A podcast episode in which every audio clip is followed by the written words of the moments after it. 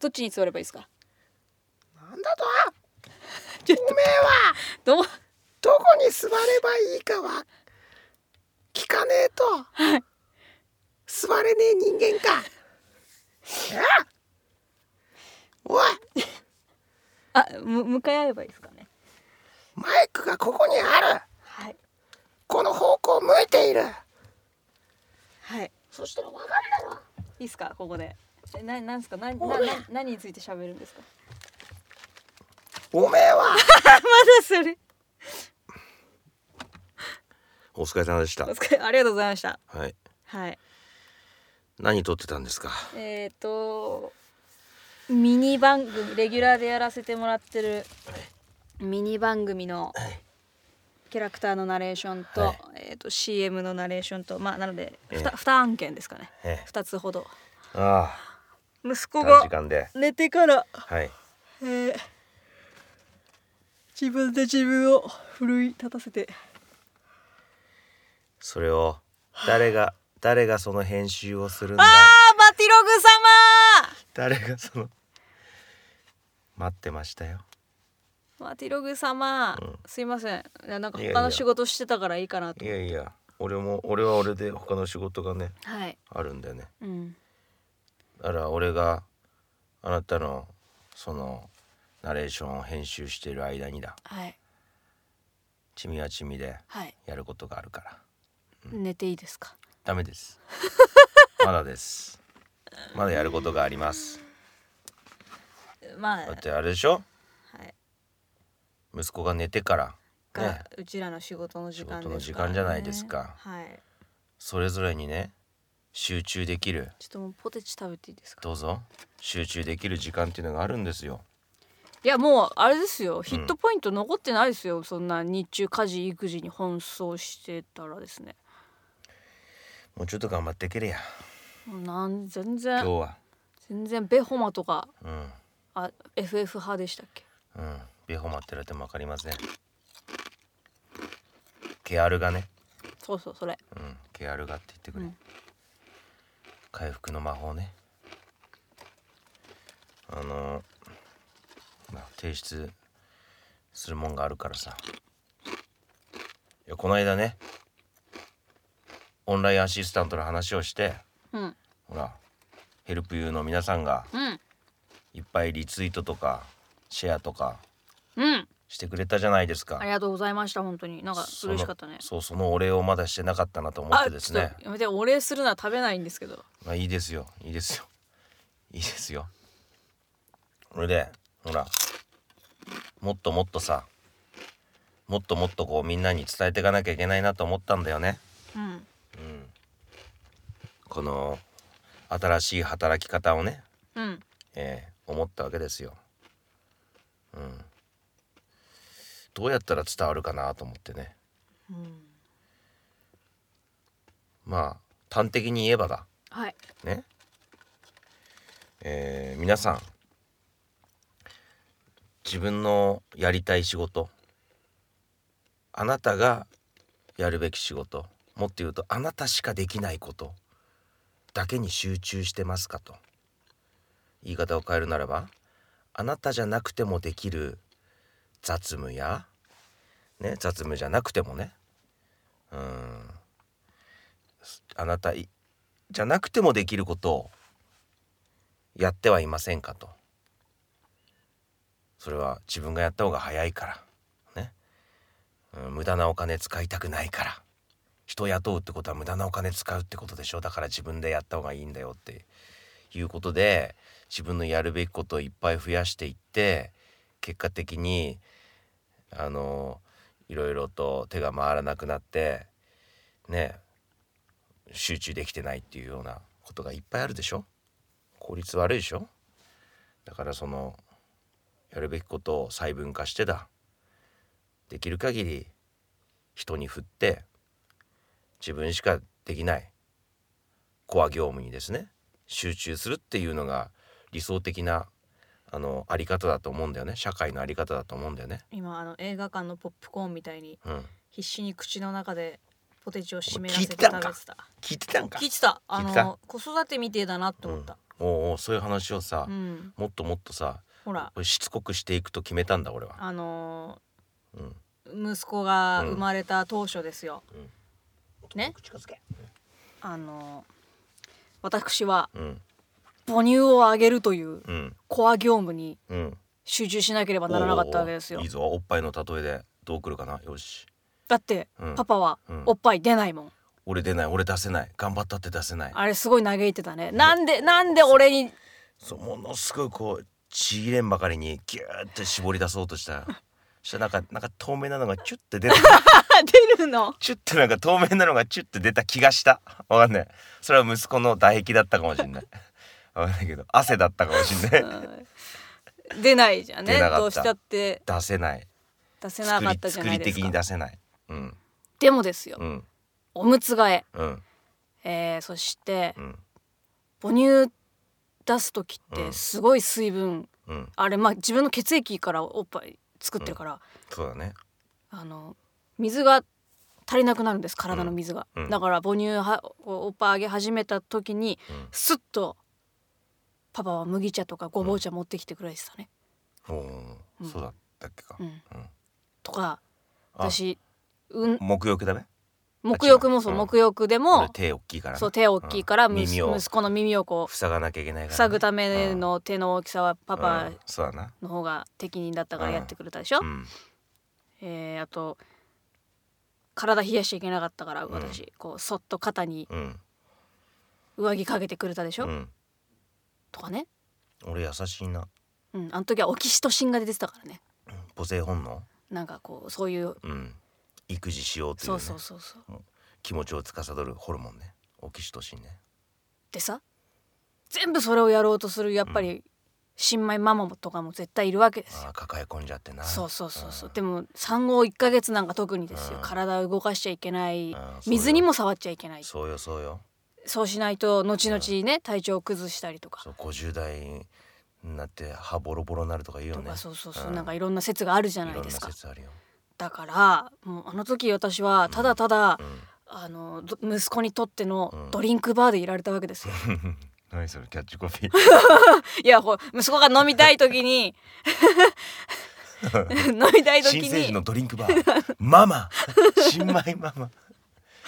芸人のもキャッチコピーみたいなうドリンクバーですよ、うんだってドリンクもバうーそう飲みそ放う題ただ美味しいしいものを出してればよかったわけ、うんでもそそうするためにはまあ、うん実家にいたからね家事とかうんご飯作るのは自分の実の母がやってくれてたわけで、うんででもそれ以外の、ね、夜中に起きて、でうんうちの子は母乳もミルクも飲んでたから、うんそのミルクを作るうんでミルク作るっつったってあれですよそんななんか注いでチンとかじゃなくてあれもさ消毒してた哺乳瓶をさ出してうん水です洗って、えー粉何杯か入れてうんお湯入れてそこからさらに湯冷ましの水を入れなきゃいけないわけでうんすうよ、んもうなんか何割何割か忘れちゃったけどうんうんだからミルクあげるにしたってさうん細々した作業が必要だったわけじゃないですか、そういうところも全部やってくれたでしょパパあミルクに関してはなそうやったなやったでしょその後ちゃんとこう油水であれまあ一回で飲み切ればいいけど、うん残ったのは次にあの持ち越せないから、うんその都度捨ててその都度消毒して、うんまあ、消毒液とかにつけて、うん次のうんその授乳の時間までにね逆算してうん消毒が完了するのは何時間だからだかうんら今消毒液につけないと次使えないからっていうそのローテーションも考えてとかさ、その全然私はもうその時もうドリンクバーだからただの、うんもうそういうの考えられなくて。うんだからその辺もちゃんとやってくれてたし、これはね理由があるんですようん、いいですかはい、理由があるんですこれオキシトシンを出せばうん浮気しないっていうこうんうとん誰かが言ってたんだよそうそう、私あの出産前にあなたに NHK のそのドキュメンタリーを見せました。 そうそうそれ見て でその内容がね要するにその男っつうのは育児に携わらないとオキシトシンというものがどんどん育たなくて外行ってなんかいけないことしようとするとねで一方でちゃんと家に行ってちゃんと育児に携わってる男性は、オキシトシンが発動してうん分泌されてね優しい気持ちになって、浮気なんて外でその他の女の人となんかそういう願望すらなくなるみたいな、すげえ効率いいなと思ったのうんその番組 NHK の見させられて、うんうん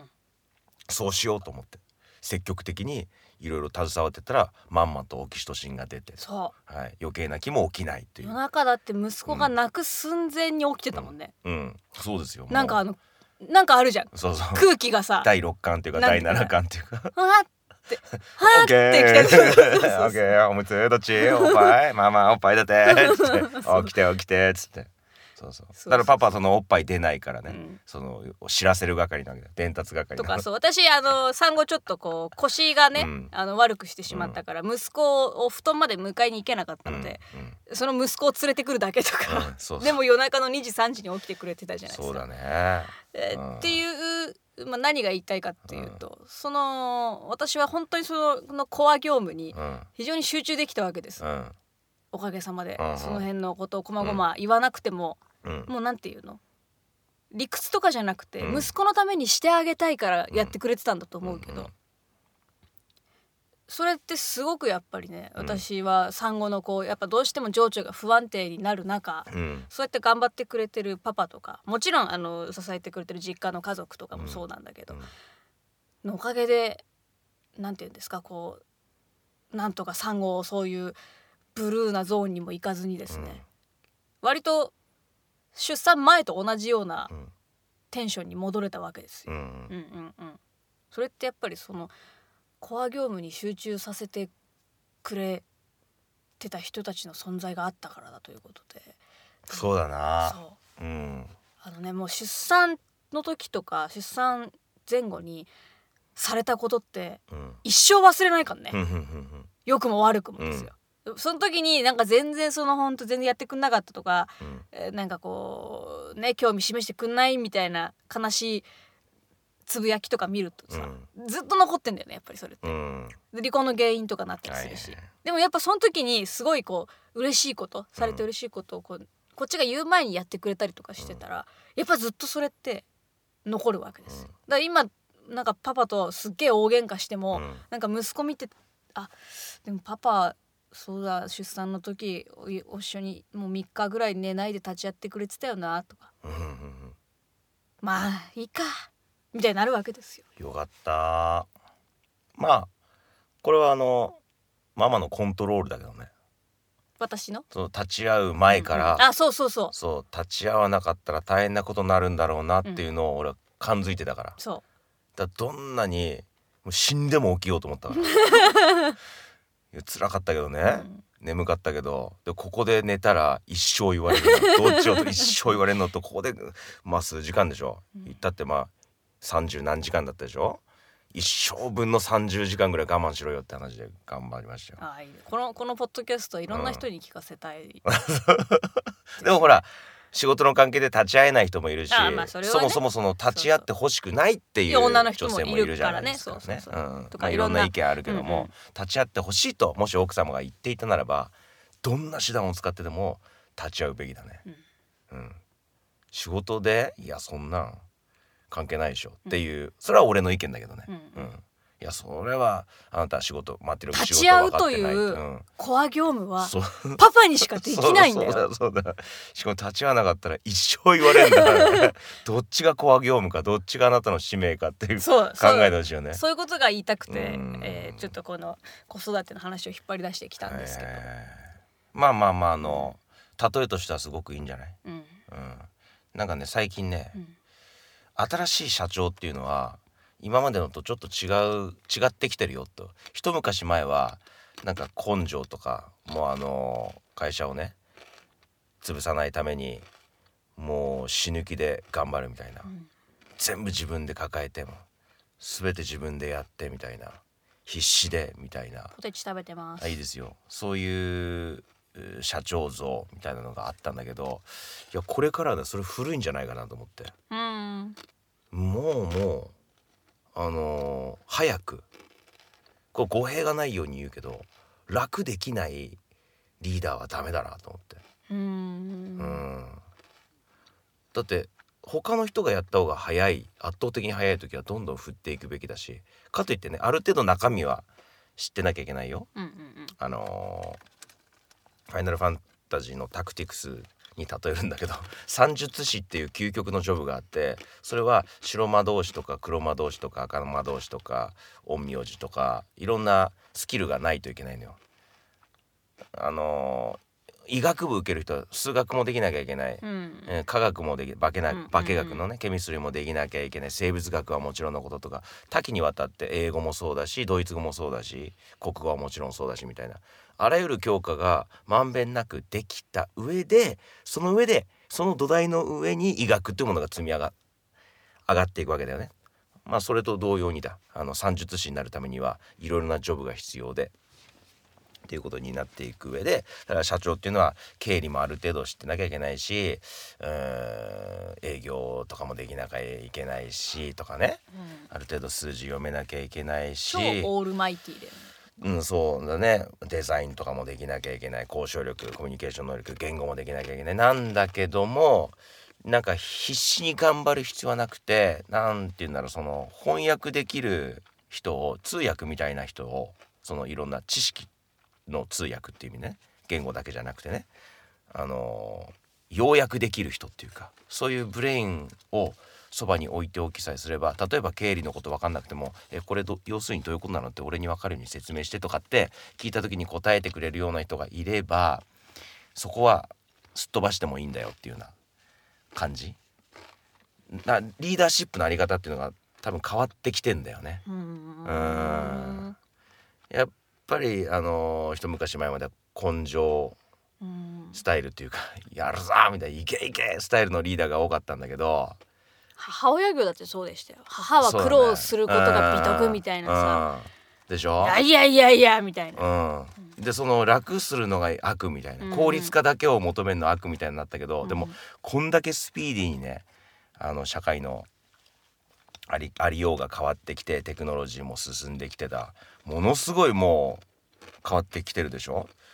スピードに皆さんついてこれないぐらいね、えー変化していく中でこれからのリーダーっていうのはほらねあのこうビジョンをね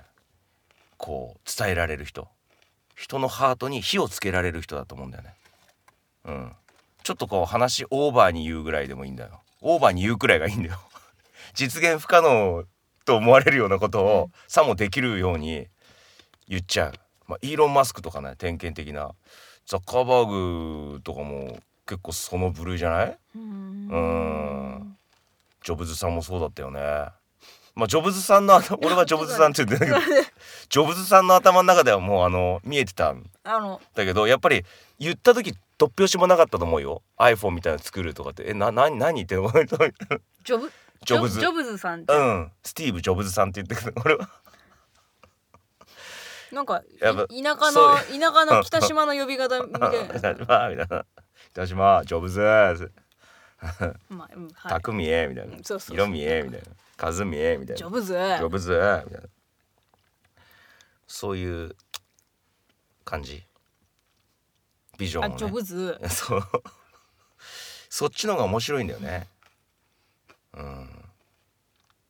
まあじゃああれだな私は社長としては大成功したということだな後藤萌社長になったらいや後藤萌えうがん子育てにおけるうん社長だとしたら、うん完全にあそうそあなたをううんの気分を乗せて乗せたなんならオキシトシンまで出させて出させた子育て楽しい、うん息子超可愛いうん大成功じゃないで大すか成、功大成功だし、うん後藤萌はねその演劇関係のうん会社作るってなったら社長になれるよ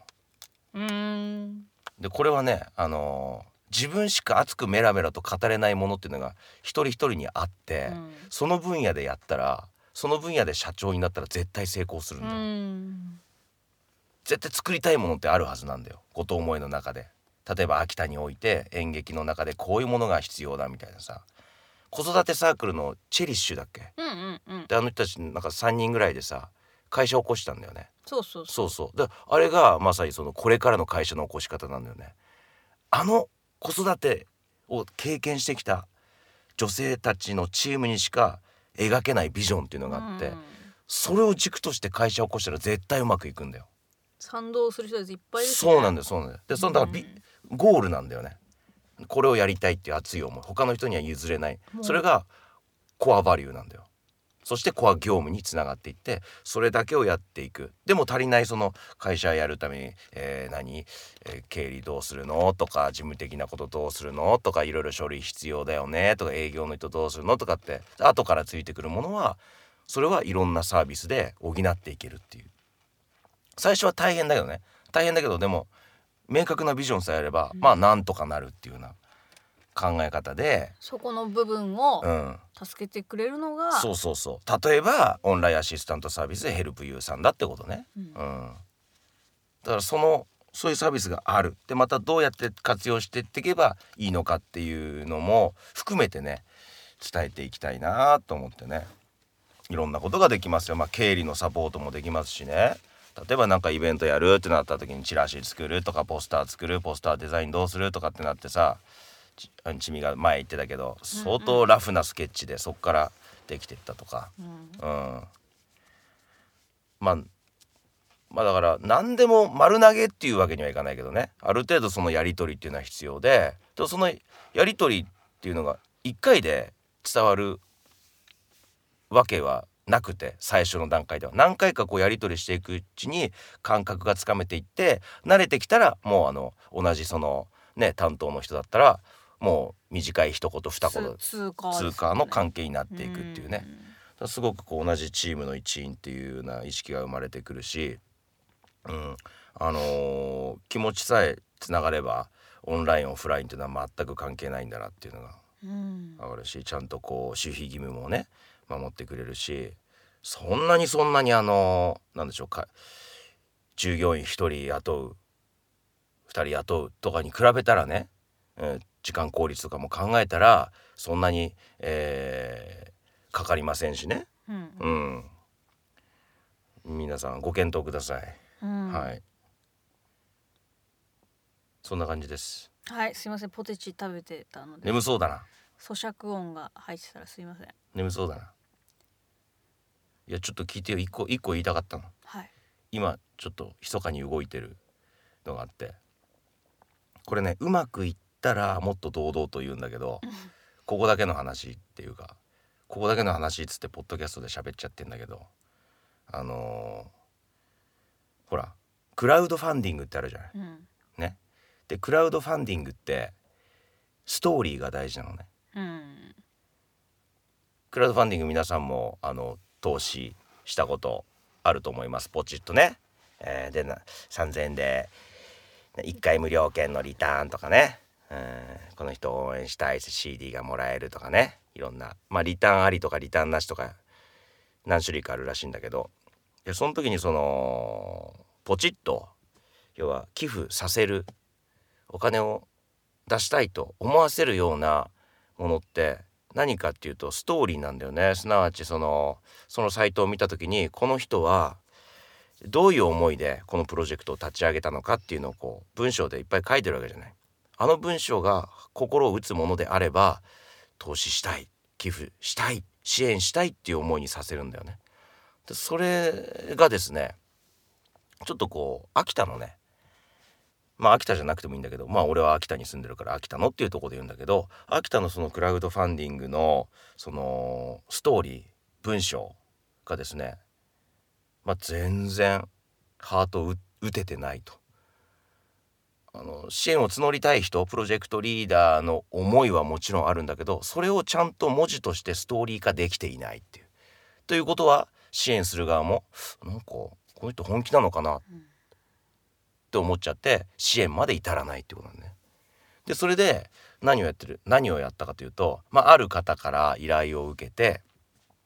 あのその人がストーリー化したいんだけどうまく文章にできないと。うんなのであのちょっとラジオ形式で「マティログラジオ得意でしょ」っつってうんラジオ形式でちょっとインタビューしてくれって言われてで1時間半インタビューしたんですよ。で音声にしてで今ヘルプユーさんにお願いしてるんですよ。うんそれを文章化してもらうと。でそれをもとに、まあ、何回かやり取りした上で、まあ、ここをこうって直したりとかいろいろして、えーで提出すると。そうすればかなり精度の高い、ね、プロジェクトリーダーの思いを99%ぐらいの精度でその支援者に伝えさせる、えー伝えるようなね文章になるであろうというねこれ画期的なやり方なんだよね。でこれもともとほら「好き勝ち」っていうあのうんねあの弊社のウェブブログですかなんだっけウェブブロウェブグマガウジンェブマガジンってのがありましたけどもあのスタイルと一緒だよねあのインタビュー形式やってそれを文字起こししてもらってサイトも作ってもらうっていうやり方ねあのような感じでやってたわけよ。ね、でそのやり方をうーんこのクラウドファンディングでも使えないかっていうちょっと実験的なことなんだけどおそらくうまくいくと思うんだよね。うーんでこれはなんでうまくいくかというと俺は何のなんつうのよし頑張ろうインタビューするぞっていう気合い入れなくてもできちゃうからもうローギアとかでもできちゃうからもう多分寝ながらでもできるんだよ俺ねなんかでも言ったけどラジオって俺れ寝ながらでもできるんだよ、まあ、ある程度準備はするよだけど本番始まったら多分別のこと考えながらでもできるんだよねそこなんか天性のもんなんだよ天才って言天った才まあラジオ自分はのこと天才って言ったのでもそれは自分だって思うでしょナレーションとかやってて思うでしょ七色の声を持つ俳優なんでしょだからそれはそれはだって自分で言っていいと思うよだって他の人が何時間もかかるのあなた一発でできるでしょあーでそれと一緒だよねそうねうんだからそれぞれが何が言いたいかというとそれぞれの得意分野があるから得意分野だけやればいいでしょっていうそのだから絶対勝てる組手で組めばいいでしょと負けるし試合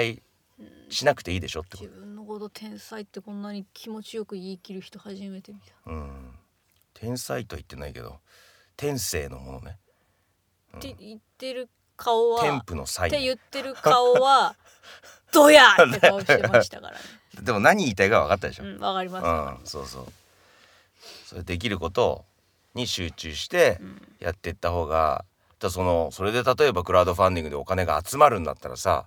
俺のその才能寝ながらでもできる才能を使ってくれよっていう話なのねでも言ってもじゃあお願いってなんないからじゃあその、えーモデルケースをもう自分で作っちゃいますよとねこういうクラウドファンディングのストーリーの作り方ありますよっていうことで一個形にしようっていうふうにやってるでもこれはまだないでしょうねうんう、んなんかあれだな。うん俺あいつに告白しようと思ってんだけど、ちょっと成功するかわかんねえから、うんまだ誰にもうん内緒なみたいなうん甘酸っぱい感じうでんす。甘酸っぱいこれねなんでね言っちゃうかっていうとねこれ言ってもいいんだよ言ってみんなねパクってもいいんだようーんでもね大丈夫俺以上にうまく 多分ね引き出せる人はまあいないねなんでだろうそのいやウェブマガジンやった時思ったんだよはあなぜかっていうと俺しつこいんだよねしつこく聞くんだよはあラジオの時も思うでしょでもあれ15分尺だから俺なりに取捨択一して聞いてんだけどいやラジオじゃなくたって普段からししつこいでしょしつこいです2時間しつこくインタビューしたのこの間うん、でもその方もねあの喜んでたうん 喜ぶあまあそれはよかったそれはよかった全部出せたっつって、うんで俺も全部聞けたからでその中から選んで要はパーツを組み合わせてストーリー化していくわけだうんつまり全部必要なんだもんもうなんかなんつうの骨の髄までむむしゃぶり尽くすみたいな感じ脊髄から出てくるエキスが一番うまいんだよもうねたった一そこ言まだでけのことをねこの人はね2時間ぐらいずそうですーねっと攻めてね素材集めですよあれはなんなんでうんああ言ったんですか、はいはい全部素材をあ集れめたないでぜすねそれはこうこうこういうことでですか、あれはじゃああの時言うべきではなかったですよねみたいなでもほらことをこうストーリーを普段も随筆家にとってはほら必要でしょ小説家にとって必要なパーツだからとにかくしつこいそうでそすうね今日の俺どうだった今日のラジオの俺どうだったこだのから皆こさんの番組の俺皆さんなんどうだかったプロジェクトをしたい方企画書を作りたい方私のインタビュー受けてくださいその本代わり当にめちゃくちゃしつこいしですつこいです しつこく聞きま本当にしすつこいです よ何時何分何秒に行ったんですかそれはとか聞きますけども小学生みたはいい、な、これをそうそうこのだからマテログスキャンをね CT マテログスキャンを受けたら絶対あの病気になりませんそういうこと早期早期発見早期発見ってこと、うんあまあもうこうやる何情熱の早期発見ですそうよそうよそうようん一回受けてくださいと、まあ、うんはいお酒入るともっとねちっこいからそうですねシラフでも2時間はねちっこいですけど、うんうんうんはいまあそんな感じですねはいありがとうございましたいいですか、はじゃあこれから編集しますよ後藤萌でした、は